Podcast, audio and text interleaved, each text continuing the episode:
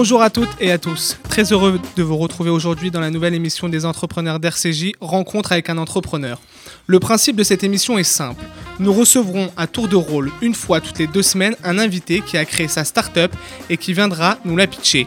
Nous nous intéresserons également aux coulisses de l'entrepreneuriat, les bons conseils à écouter, les erreurs à ne pas commettre et ferons un focus sur une thématique précise de la start-up.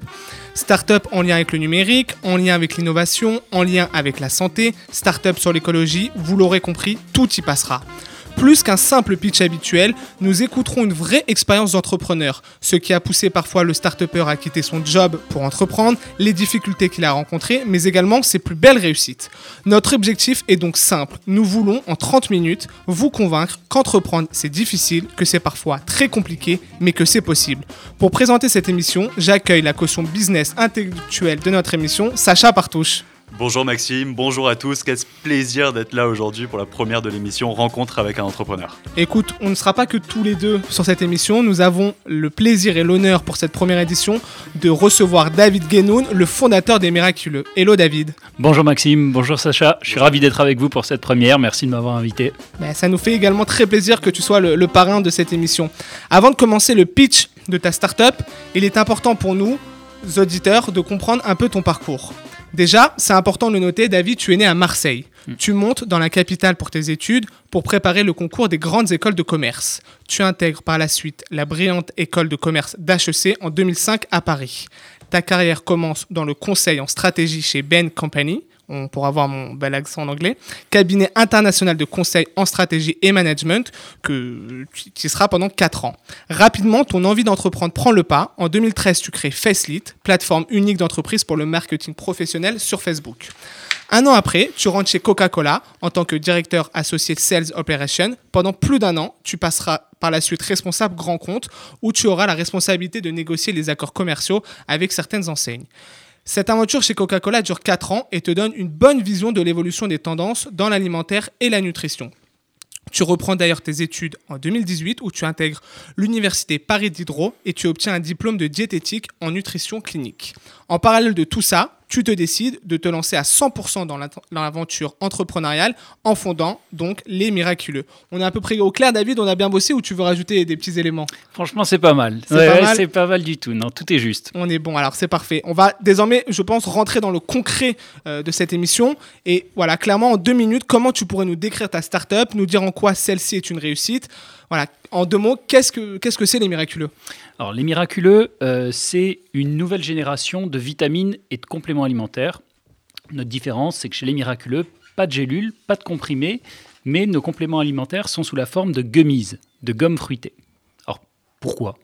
Il y a une raison simple, c'est que en France, chaque année, il y a une personne sur trois qui fait une cure de vitamines et de compléments alimentaires, donc c'est énorme. Et qu'est-ce qui se passe la plupart du temps? Bah, On commence, Mm. Et, au bout de trois jours, bah voilà, ça traîne dans le sac, ça mm. traîne sur une armoire de salle de bain, on oublie, on arrête, parce que l'expérience n'est pas plaisante. Et quand on arrête une cure au milieu, autant pas la commencer, parce que ça sert à rien, c'est de l'argent jeté par les fenêtres. Notre concept avec les miraculeux, c'est de le faire sous une forme de gomme fruitée pour qu'on ait du plaisir à prendre tous les jours ces vitamines. Et quand on a du plaisir, ben on le fait, on va au bout de sa cure, c'est efficace et on obtient les résultats, on atteint les objectifs en tout cas qu'on s'est fixés. Donc voilà ce que c'est le concept des miraculeux. On a commencé en 2018. Euh, ça fait depuis euh, le début de l'année 2020 qu'on commercialise. Avant, on était en recherche et développement. On commercialise essentiellement online. C'est à peu près 60-70% de notre business aujourd'hui. Mais on est présent également en pharmacie, en parapharmacie et dans les monoprix partout en France. On est aujourd'hui une équipe de 10 personnes. Ah oui, ok. Euh, voilà, et avec l'ambition de continuer d'apporter des produits qui sont utiles, qui sont agréables sur d'autres besoins. Euh, aujourd'hui, on couvre des besoins comme le sommeil, comme euh, la beauté, l'énergie, et on va continuer d'étendre la gamme sur la digestion, sur euh, des sujets comme la ménopause. Voilà. des sujets de société, quoi. Des sujets de société.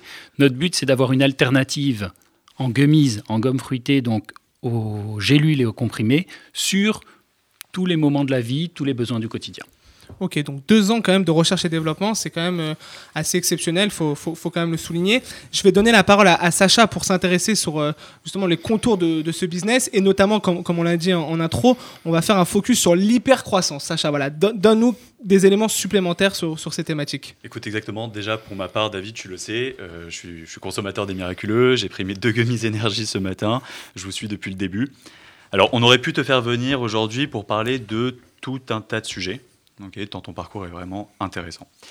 Euh, si on a fait le choix aujourd'hui, c'est pour parler d'un sujet bien précis. Alors, avec l'émergence des startups, on parle beaucoup de sujets différents. On va parler des levées de fonds, on parle des défis d'entrepreneuriat, le fait de se lancer à son compte, etc. Mais il y a un sujet dont on n'entend pas forcément parler, ou en tout cas pas en toute franchise. Il s'agit de l'hypercroissance. Alors pour nos auditeurs, je vais quand même le rappeler, l'hypercroissance c'est quoi? C'est le fait, donc bien sûr, d'avoir une très forte croissance. En général, on va considérer une entreprise en hypercroissance quand l'augmentation euh, annuelle de son chiffre d'affaires dépasse les 10-20% euh, sur trois années consécutives. Euh, c'est là où certaines entreprises vont alors sortir du rang, elles vont se détacher de leurs concurrentes et elles vont atteindre ce qu'on appelle donc l'hypercroissance. Alors évidemment, de premier abord, on pourrait croire que c'est totalement une bonne chose. Mais derrière l'hypercroissance, il peut se cacher beaucoup de pièges que le jeune entrepreneur doit savoir éviter. Et ce n'est pas toujours facile. L'hypercroissance est souvent liée à l'accélération technologique ou à la capacité de certaines entreprises de saisir euh, des opportunités. Et euh, David, je crois que c'est votre cas avec les miraculeux. Alors pour bien comprendre pourquoi on t'a fait venir et pourquoi on veut que tu nous parles de ce sujet-là, de l'hypercroissance, est-ce que, alors tu l'as un peu dit dans ton pitch, mais est-ce que tu peux vraiment donner plus de précision sur euh, où en sont euh, les miraculeux aujourd'hui? Oui, tout à fait. Et c'est vrai que c'est un sujet très intéressant. J'apporte juste une précision. Tu parlais de 10 à 20% de croissance. Alors c'est peut-être une définition euh, officielle, mais on, peut parfois c'est des croissances à trois chiffres d'une année sur l'autre, des 100%, 200% de croissance, et c'est ces croissances-là qui sont très difficiles parfois à gérer, en tout cas qui, posent certaines difficultés. Donc là, les miraculeux, ce qui s'est passé, c'est qu'on a commencé en fait en, euh, comme je disais, en début d'année 2020 à commercialiser, et euh, on a eu la chance de rencontrer notre marché encore plus rapidement que ce qu'on avait anticipé. Donc notre croissance sur les premiers mois a été exponentielle avec euh, des taux de croissance euh, euh, supérieurs à, 20%, supérieurs à 30% d'un mois sur l'autre. Et alors d'abord, c'est génial. Hein. le premier point, c'est que... On rassure les auditeurs. Voilà, c'est pas, pas, un problème. Au contraire, on, est très très content de ça. mais disons que quand on n'a pas forcément anticipé cette croissance aussi forte, ça peut poser des soucis en termes de ressources. Est-ce qu'on a les bonnes personnes pour absorber cette croissance? Ça pose des soucis en termes de production il faut avoir le stock quand même mm. pour, pour, servir ça. Et, euh, et en termes de structuration de la boîte. Voilà. Donc ça, c'est... On, du coup, cette année, pour nous, à la fois, elle a été formidable parce que parce que c'est vraiment génial c'est de, de, de, connaître ça, c'est grisant. Et en même temps, on a passé l'année à courir contre le temps pour euh, réussir à, à, à rattraper ça. Est-ce que tu as une explication de, cette hypercroissance euh, Parce que quand vous avez fait un business model, euh, je pense que vous avez mis des objectifs. Est-ce que c'est la société? Est-ce que c'est peut-être le confinement, l'évolution des mœurs qui, vous a favorisé? Oui, il y a. Alors, bon, c'est toujours un multifactoriel et effectivement, il y a eu un, petit alignement de planètes cette année. Le, confinement, ça a boosté le e-commerce et comme c'est une grosse partie de notre business, effectivement, ça, ça, ça a joué, clairement. Euh, on est aussi sur une année où les problématiques de santé euh, sont, sont, quand même euh, très abordées dans les médias et mm. dans lesquelles on prend conscience que euh, bah, prendre soin de sa santé, c'est important. Nous, on, profite de cet effet-là. et après, on a, été, on a, on a pris le, le parti de beaucoup communiquer sur les réseaux sociaux. Euh, dans une année où justement les réseaux sociaux ont été très mm. très euh, fréquentés du fait de, ce confinement et autres. Et, euh, et, en fait, quand on a un, bon produit, et j'espère que j'espère qu'on en a un, ça se diffuse, il y a du bouche à oreille, et, et, ça, ça peut avoir un effet qui est très très très très fort et qui est difficilement mesurable. Mm. je pense aux influenceurs, aux influenceuses notamment qui, qui, ont, qui ont beaucoup relayé notre produit. Ouais, J'ai vu ça sur les réseaux, c'était assez impressionnant. Voilà, et euh, alors sans que ce soit rémunéré, mais, c'était euh, du partage organique. Mm. Et, ça, ça a fait grandir très fortement la communauté. Est-ce que, moi j'ai une question, est-ce que tu avais prévu euh, ce mouvement-là de croissance? Est-ce que tu avais prévu l'hypercroissance dès quasiment l'entrée en, commercialisation de ton produit? Non, on avait, on, avait sous-estimé. Euh, là, pour te dire, on, fait à peu près trois fois le business plan qu'on avait, qu'on avait imaginé sur l'année. Sur Donc, donc soit on est des très mauvais prévisionnistes, soit on sait... Non, mais c'est... Voilà, donc on l'avait pas forcément anticipé.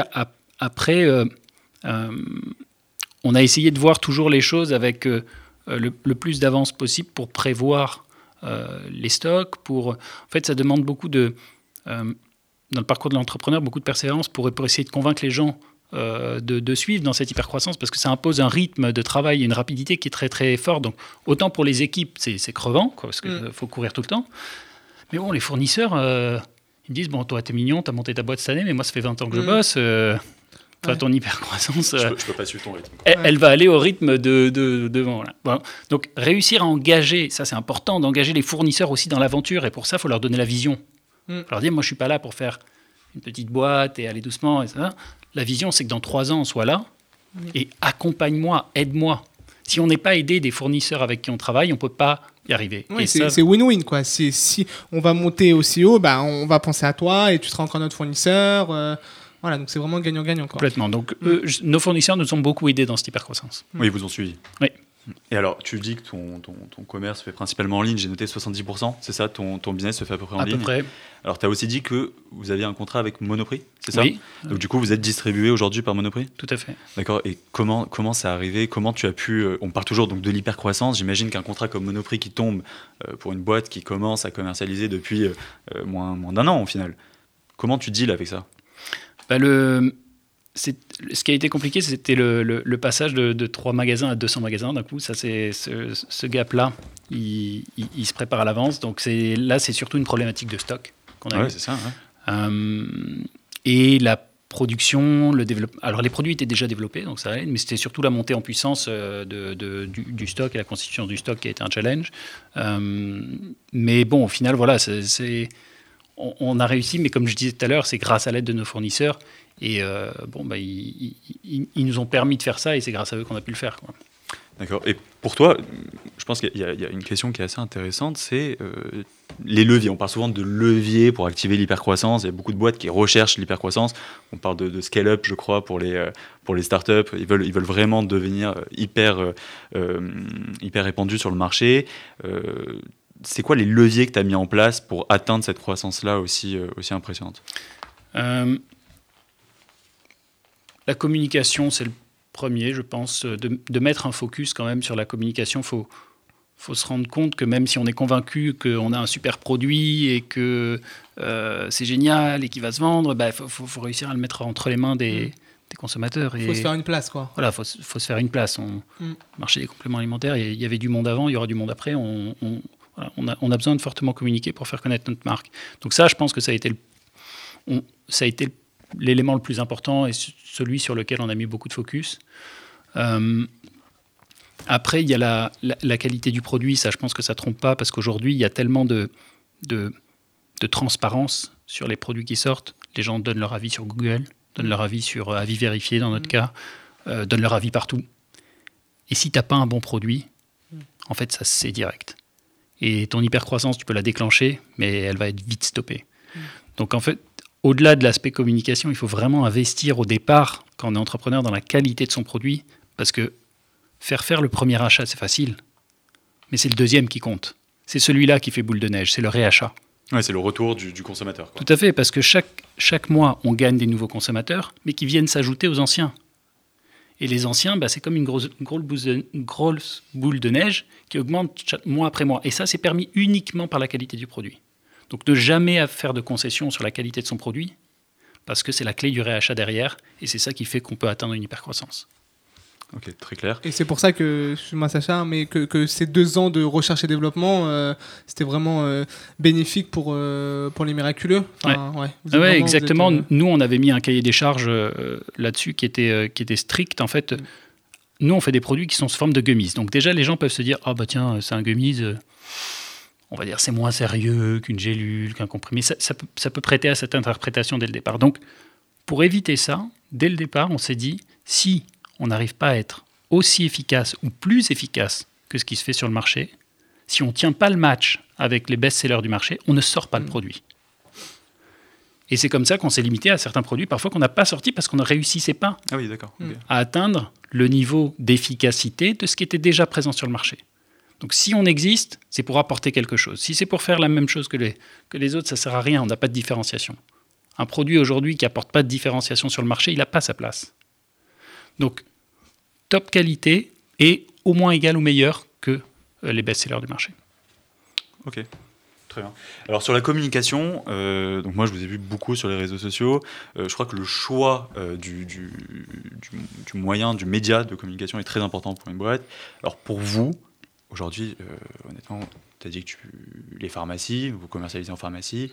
Comment tu fais pour réussir à faire une place sur les médias, dans les réseaux sociaux, alors qu'à côté, tu as, des industriels énormes qui communiquent de partout, qui ont tous les accès chez les influenceurs, qui ont tous les accès même à la télé.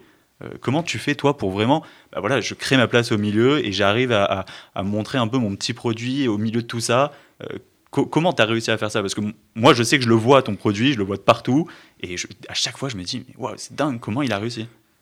On se bat avec nos armes. Euh, dans notre marché, qui est celui des compléments alimentaires, qui est un marché traditionnel, et ce que je dis, c'est applicable également à d'autres marchés traditionnels, bah, les gros acteurs, mine de rien, ils sont pas si bons euh, sur, euh, en digital, sur les réseaux sociaux. Un petit tacle pour les concurrents. non, mais ils, communiquent très fortement en affichage et en télé, ça, il n'y a pas de problème, on les voit partout. Ils ont des budgets énormes euh, pour être sur les grosses chaînes. Mais en fait, en quelques mois, on s'est retrouvé à avoir plus d'abonnés sur notre chaîne Instagram que les plus gros acteurs du secteur. C'est incroyable. Et donc, voyant ça, on s'est dit, bah, il est là notre avantage compétitif. C'est dur d'égaler euh, ces gens-là sur les moyens, sur, on, le, impossible. Ils ont une surface financière qui est énorme. Mais en créant une communauté, en créant un nouveau lien avec les consommateurs sur les réseaux sociaux, là, on va marquer notre différence. Donc, quand on a trouvé cette, cette veine, on va dire, eh ben, on a tapé dessus jusqu'au bout parce qu'on sait que c'est là qu'on peut les dépasser sur la com. L'aspect communauté, c'est vachement important. voilà ce qu'on a fait. Et euh, aussi en, pensant à, en, se posant la question de comment eux communiquent vis-à-vis du consommateur. Et on s'est rendu compte qu'ils avaient une communication très, euh, excusez-moi pour le terme anglais, mais très top-down. C'est-à-dire c'est l'autorité qui communique au consommateur avec des mots que le consommateur ne comprend pas forcément, etc. Et donc pour se différencier, on a dit, bon, ben, nous, on va appeler nos produits bah, sommeil, beauté, énergie, de manière très très simple. On va faire de la pédagogie, on va les expliquer. Et on va euh, réussir à engager une discussion avec les consommateurs, ce qui ne se fait pas d'habitude dans le monde des compléments alimentaires. Alors très bien. Aujourd'hui, on peut dire que tu as atteint ce stade euh, d'hypercroissance. Ok, c'est le cas. On est, on est dans, vraiment dans une hypercroissance. Comment tu vas faire pour la conserver? Ah, c'est, une, bonne question parce qu'effectivement, j'allais te le dire quand tu me disais vous avez atteint le stade. Non, on l'a jamais atteint, je crois. On, parce que tout ça, c'est euh, ça s'entretient, ça se travaille et, euh, et en fait, il faut suivre derrière en termes d'exécution. Aujourd'hui, on est à peu près dans 300 points de distribution en France. Euh, maintenant, notre challenge, c'est d'y rester.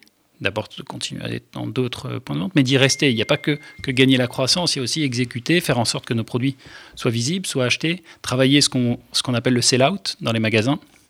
Donc, le fait que les consommateurs voient nos produits et, les consomment. Donc, notre challenge, maintenant, il est là, il est de réussir à exécuter cette, euh, cette croissance. Et, euh, et à pas partir dans tous les sens aussi, à se refocaliser sur euh, ce qu'on peut appeler les big bets, se dire bah, où est-ce qu'il y a de la valeur, et c'est là qu'on doit aller, et essayer d'éliminer de petit à petit tous les, toutes les choses qui demandent du temps, qui sont chronophages et qui apportent peu de valeur. Se, se focus uniquement sur ce qu'on est capable de, d'amener à l'échelle, de, de, faire grandir fortement et euh, défocaliser d'autres choses. Parce que la tentation qu'on a en tant qu'entrepreneur au début, c'est de faire feu de tout bois. Et c'est normal, on a tous cette tentation mm. et on le fait tous clairement. Mais à un moment, il faut refocaliser uniquement sur, euh, sur ce qui apporte de la valeur. Ok, et euh, alors aujourd'hui, tu commercialises tes produits euh, en France En France et de plus en plus à l'étranger, oui. De plus en plus à l'étranger? D'accord. Uniquement via les sites internet ou tu as tissé des relations aussi avec des, des boutiques directement sur place pour principalement sur Internet, c'est- le plus immédiat, c'est le plus facile et ça nous permet de tester le marché. C'est ça. Ça, c'est un bon truc euh, quand on veut se lancer sur, euh, sur le marché anglais, avant d'ouvrir un bureau, avant Mm. d'envoyer une équipe, de faire des pubs sur Instagram ou Facebook, c'est facile. Donc euh, ça permet de tester le marché, de voir au moins si ça répond. Et ça permet une deuxième chose aussi, qui est intéressante quand on va sur un nouveau marché, c'est d'arriver avec de la data. Et d'aller voir un distributeur anglais en lui disant, bah, moi, ma typologie de clients dans ton pays, c'est ça. Euh, c'est des gens qui ont cet âge-là, c'est ce type de personnes qui habitent dans telle région. Et voilà, et, et on arrive du coup avec un peu plus de poids que juste en tant que petite marque française qui veut s'implanter en, en Grande-Bretagne. Et justement, en France, c'est quoi là, à peu près la typologie de clients? Bah, nous, c'est essentiellement euh, des femmes, beaucoup. Euh, en âge de plutôt, plutôt autour de 25, 30, entre 25, 35 ans. D'accord. Donc des femmes qui ont commencé Mm. à, à- à- à travailler. Bon, il y a des hommes aussi, hein, je n'excuse pas, Mm. mais je, je vois c'est à peu près 80% de femmes.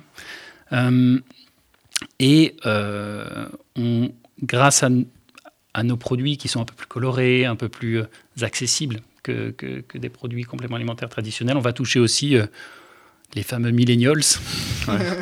Euh, même si euh, concrètement, c'est pas notre, c'est pour les miraculeux, c'est pas notre cœur de cible parce que c'est des personnes qui n'ont pas forcément besoin de compléments alimentaires. Mm. Euh, Ils sont jeunes encore. voilà, plus Ouais. on vieillit, plus on en a besoin. Je, je- Ça. je sais de quoi je parle. Donc euh, voilà. On a tous connu ça. Ok, très bien. Écoute, euh, moi, si tu veux, j'avais une dernière question. Donc, dans les difficultés, euh, dans les difficultés de l'hypercroissance, on parle très souvent de tout ce qui est BFR. Donc, c'est des, c'est des sujets qui reviennent. Donc, je rappelle, c'est besoin en fond de roulement. Ouais. Si tu veux donner une précision. Ouais. Euh, donc, c'est un des premiers points euh, sur lesquels on tombe dès Mm. qu'on parle d'hypercroissance. Ouais, c'est c'est- ben, c'est un, très bon point et, et Ah qu'on n'anticipe pas forcément, euh, sauf quand on est euh, financier de, de- de formation. Mais euh, le BFR, c'est tout simple à comprendre, c'est qu'à un moment, il faut payer ses fournisseurs euh, avant d'être payé par ses clients. Voilà. Et euh, encore plus quand on commence. Parce que quand on est une jeune boîte et que le fournisseur n'a pas forcément d'assurance qu'on va payer, dit, moi ok, mais tu me payes euh, au moment de la commande, voire parfois Mm. même avant, avant de recevoir la commande. Donc, donc, en gros, si tu dois engager des gros volumes, tu payes beaucoup. C'est ça. Donc il faut sortir l'argent, il faut l'avoir. Et tes clients, bah, quand c'est des particuliers, bon, ils te payent plus vite, mais quand c'est des euh, monoprix, par exemple, ils vont te payer à 45 jours, 60 jours. Donc si tu veux, il faut réussir dans cet euh, horizon de temps à pouvoir sortir beaucoup d'argent pour payer tes fournisseurs avant d'en recevoir de la part de tes clients. Et ça, bah, grâce à du financement, grâce à des aides, euh, il y en a plein en France, euh, grâce aux banques aussi, hein, on les oublie, mais elles, aident aussi pas mal les entrepreneurs, et ben, on arrive à combler ce, besoin en fonds de roulement. Euh, bah écoute, super, merci pour l'aspect euh, vraiment technique. On va, on va passer à ton parcours d'entrepreneur pour essayer de, de comprendre un petit peu euh, ce qui a fait euh, cette envie de, de vraiment te, te- te lancer dans cette, dans cette aventure. Donc en quelques mots, qu'est-ce qui t'a donné envie de quitter donc, ton super job chez Coca pour monter ta boîte? Est-ce qu'il y a un leitmotiv en particulier? Ouais, je pense que c'est quelque chose à un moment tu sens dans tes tripes quoi parce Mm. que t'as il y a t'observes quelque chose. Moi dans mon cas c'était euh, euh, si tu veux le, les consommateurs qui étaient de plus en plus en, en recherche de solutions plus naturelles, de choses bonnes pour leur santé, avec un avec si tu veux une prise de conscience que ce qu'on mange a un impact sur notre corps. Donc t'observes quelque chose et tu te dis ben je enfin, j'ai juste envie d'agir là-dedans. J'ai pas j'ai pas, pas envie d'être spectateur du truc quoi. Donc euh, moi c'est ça qui m'a poussé clairement. Euh, ça m'a poussé aussi à reprendre mes études Mm. euh, pour étudier sur ce sujet parce que bah, je- je- voilà, besoin de savoir de quoi euh, j'avais parlé, de comprendre les- le, le- le sujet de l'intérieur. Mais c'est ça où je trouve ça très intéressant, c'est que tu aurais pu un petit peu trop poser sur tes lauriers, mais non, tu t'es, tu t'es dit, bon, bah, ok, je vais étudier, euh, je vais faire mon master pour essayer de comprendre euh, la, la- la fonctionnalité, les produits que je vends, et c'est ça qui, qui est très fort, quoi, parce que de reprendre ses études, c'est, c'est jamais facile. Ouais, non, c'est pas facile, ça demande beaucoup, beaucoup de travail. De toute façon, entreprendre, ça demande beaucoup de Mm. travail. Ça, euh, si on pense que Mm. c'est le, facile. Ouais, ouais, c'est la Startup Nation, les canapés, les baby-foot. euh, non, c'est clair que c'est pas ça. Euh, donc, ouais, c'est beaucoup de travail, c'est de la, de la remise en question. et, mais bon, quand on a l'envie de, de- de changer les choses et d'apporter, quand on a observé quelque chose sur le marché et qu'on a envie d'apporter une solution, bah moi personnellement, c'est ça qui m'a le plus motivé. C'est, et surtout quand on le vit personnellement, c'est, je pense que la plupart des entrepreneurs, à un moment, ils vivent une situation et, et c'est c'est l'envie de, de résoudre cette situation qui les pousse. Quoi. Et on, on a vu quand, quand on a bossé un peu sur l'émission que tu as fait une levée de fonds hein, de, de 800 000 euros. Donc moi je suis un peu euh, novice sur cette question, je suis pas un peu euh, comme Sacha euh, sur la technique, mais pour moi quand on fait une levée de fonds, c'est parfois 1, 2 millions de- d'euros. Donc pourquoi cette somme, j'ai envie de dire basse, mais bon on comprend l'idée, pourquoi pas avoir levé beaucoup plus? Pour justement prendre ton temps Non, c'est en fait ça, ça dépend des, des tours. Il y a différents levées de fonds, c'est assez codifié. Il y a différents tours. Nous, ce qu'on a fait, ça s'appelle une levée de fonds. Euh, et une levée de fonds seed, en général, c'est en dessous d'un million. C'est un montant qui va t'aider euh, et qui est généralement déclenché par des business angels, parfois par de la famille, parfois par des amis, etc., mais par des business angels la plupart du temps, et qui va te permettre de mettre le pied à l'étrier et de lancer ton business. Euh, les levées de fonds dont tu parles à plusieurs millions, c'est généralement le tour juste après, ce qu'on appelle la série A. Ok. Et pour être en série A, il faut déjà avoir sorti euh, des, des premiers chiffres, Mm. avoir montré que tu as un marché, etc. La, la- la levée de fonds seed, elle correspond à un développement de l'entreprise qu'on appelle le, en général le proof of concept. C'est que tu as prouvé que tu avais un concept, que ton concept pouvait marcher. Et il y a des gens un peu fous, parce que c'est là où tu as une Mm. grosse probabilité d'échec. hein. Il y a des gens un peu fous qui sont prêts à financer ton concept. Donc on- c'est c'est ce stade-là. La série A, tu as déjà des clients, tu as déjà un marché, tu as déjà prouvé. Et à ce moment-là, c'est des gens moins fous, des fonds, qui vont investir plus d'argent pour t'aider à te développer. Alors, juste avant que tu poses ta prochaine question, moi j'ai une question sur les business angels, euh, ceux que tu as choisis pour faire ta levée de fonds. Euh, dans quelle mesure ils t'aident? Parce que j'imagine que c'est pas que financier, euh, Mm. c'est pas juste un apport financier, ils doivent certainement t'aider aussi dans ton développement. Ah oui, ils aident même beaucoup. Euh, moi, je les sollicite beaucoup. J'ai de la chance euh, parce que j'ai des business angels qui sont très, euh, qui sont souvent experts sur leur, euh, sur leur sujet, qui ont monté des boîtes avant, qui ont été patrons de grosses entreprises et que je sollicite euh, bah, quasiment sur tout. Quoi. Donc, euh, concrètement, j'en ai au moins un par semaine au, au téléphone pour, pour, pour demander conseil. Donc, c'est. C'est l'avantage de ces gens-là, c'est que c'est de la smart money. Mm. Donc c'est plus que de l'argent, c'est aussi du conseil. Et donc j'ai envie de te poser une dernière question pour, euh, pour résumer un petit peu tout ça. Est-ce que au regard de, tes difficultés, tu as envie un jour de tout arrêter, de partir vivre au Pérou pour justement te dire euh, ça y est, j'en peux plus d'entreprendre, je suis, fatigué, il y a des difficultés, euh, ou au contraire chaque jour tu te réveilles avec la, pêche de continuer? Franchement, franchement non, je, je serais incapable de faire ça parce que c'est. Enfin, moi, personnellement, j'ai une envie d'apprendre permanente. Euh, j'ai une envie de faire changer les choses qui est permanente. Euh, c'est ça qui me fait me lever le matin et qui m'anime. Euh, j'ai envie de d'apporter des solutions aux, gens qui m'entourent et voilà, moi j'imaginerais jamais partir sur une île euh, sous un palmier, boire mon cocktail. Je sais très bien que si, euh, si un jour cette aventure, les miraculeux, s'arrête et euh, qu'il y a une suite autre, et ben ce sera sur un autre projet forcément. Ok, et dernière question pour la fin, où est-ce qu'on peut retrouver tout simplement ces, ces gummies Euh, Donc sur internet, dans les distributeurs euh, Oui. Voilà, On les retrouve sur lesmiraculeux.com. ok. C'est la destination la plus immédiate et c'est la meilleure expérience qu'on peut avoir de, de nos produits. On la retrouve également donc euh, chez Monoprix, en pharmacie, parapharmacie et il y a la liste de tous nos points de vente qui est disponible sur notre site. Merci beaucoup David pour ta présence et pour ta participation à notre première émission. Merci beaucoup Sacha. J'espère que les auditeurs en ont découvert un peu plus sur l'aventure des miraculeux, mais également sur l'expérience d'entrepreneuriat. Merci à RCJ pour la confiance accordée et pour nous accompagner dans ce projet. Si l'un ou l'une d'entre vous souhaite participer à l'émission, vous pouvez évidemment nous envoyer votre candidature ou euh, le profil de votre startup sur euh, g1projet.rcj.com. Nous vous ferons un plaisir d'analyser tout ça et de peut-être vous inviter à la table de l'émission. Merci à tous, bonne journée.